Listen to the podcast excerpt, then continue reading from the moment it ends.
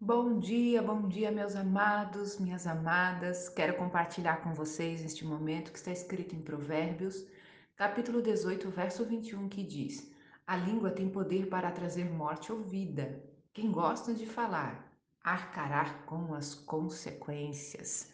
Verso poderoso esse, não é mesmo? Sabe por que é poderoso? Porque o Senhor nos mostra aqui a nossa responsabilidade diante das nossas ações. Muitas vezes queremos as bênçãos do Senhor, mas aquilo que profetizamos, aquilo que declaramos com os nossos lábios, não trazem bênção. Quando eu falo mal de alguém, quando eu levanto um testemunho ruim a respeito de alguém, quando eu declaro a morte sobre a minha própria vida, o que, que eu posso esperar disso, não é mesmo? A Bíblia nos fala lá em Tiago que de Deus ninguém zomba, tudo que o homem semear, certamente fará. E eu semeio muito através das minhas palavras.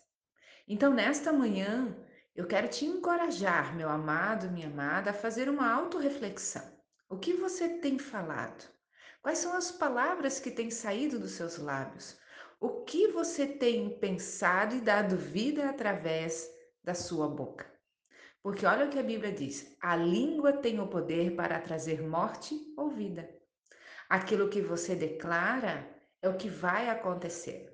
Pessoas que falam muito em morte, elas atraem sobre si todo tipo de doença. Você já viu isso? Pessoas que falam muito de morte vivem doentes, não conseguem se livrar dos remédios. Mas e a pessoa que fala de vida? Mesmo nos dias difíceis, o olhar dela sorri. Mesmo nos dias tenebrosos e escuros da vida, ela tem uma palavra de ânimo. Por quê? Porque a vida sai através dos seus lábios. Eu quero te encorajar, meu amado, minha amada, a não ser um semeador, uma semeadora de palavras de morte, mas de palavras de vida.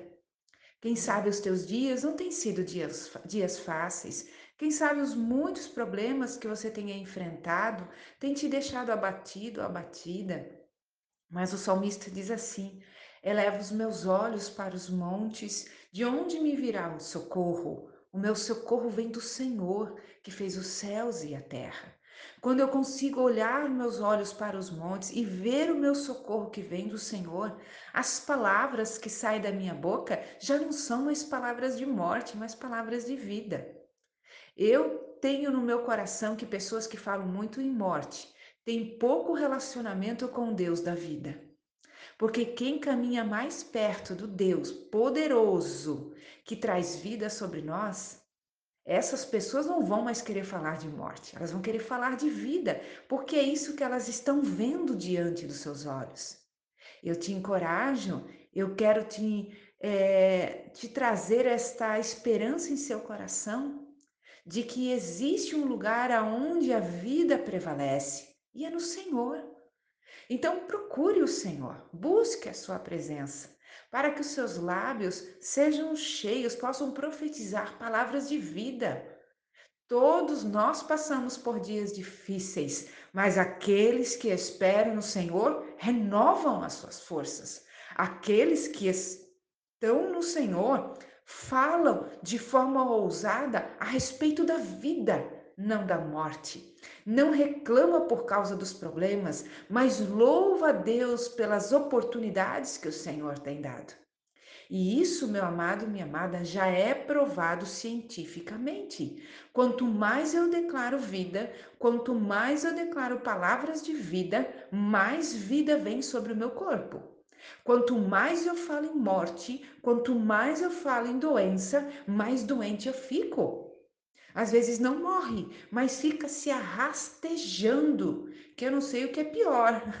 Então, meu amado, minha amada, que nesta manhã você possa olhar para o Senhor e ao olhar para o Senhor possa encontrar a vida e o que os teus lábios profetizem vida vida. Em um determinado momento, quando Jesus foi levado até uma menina e aquela menina havia falecido.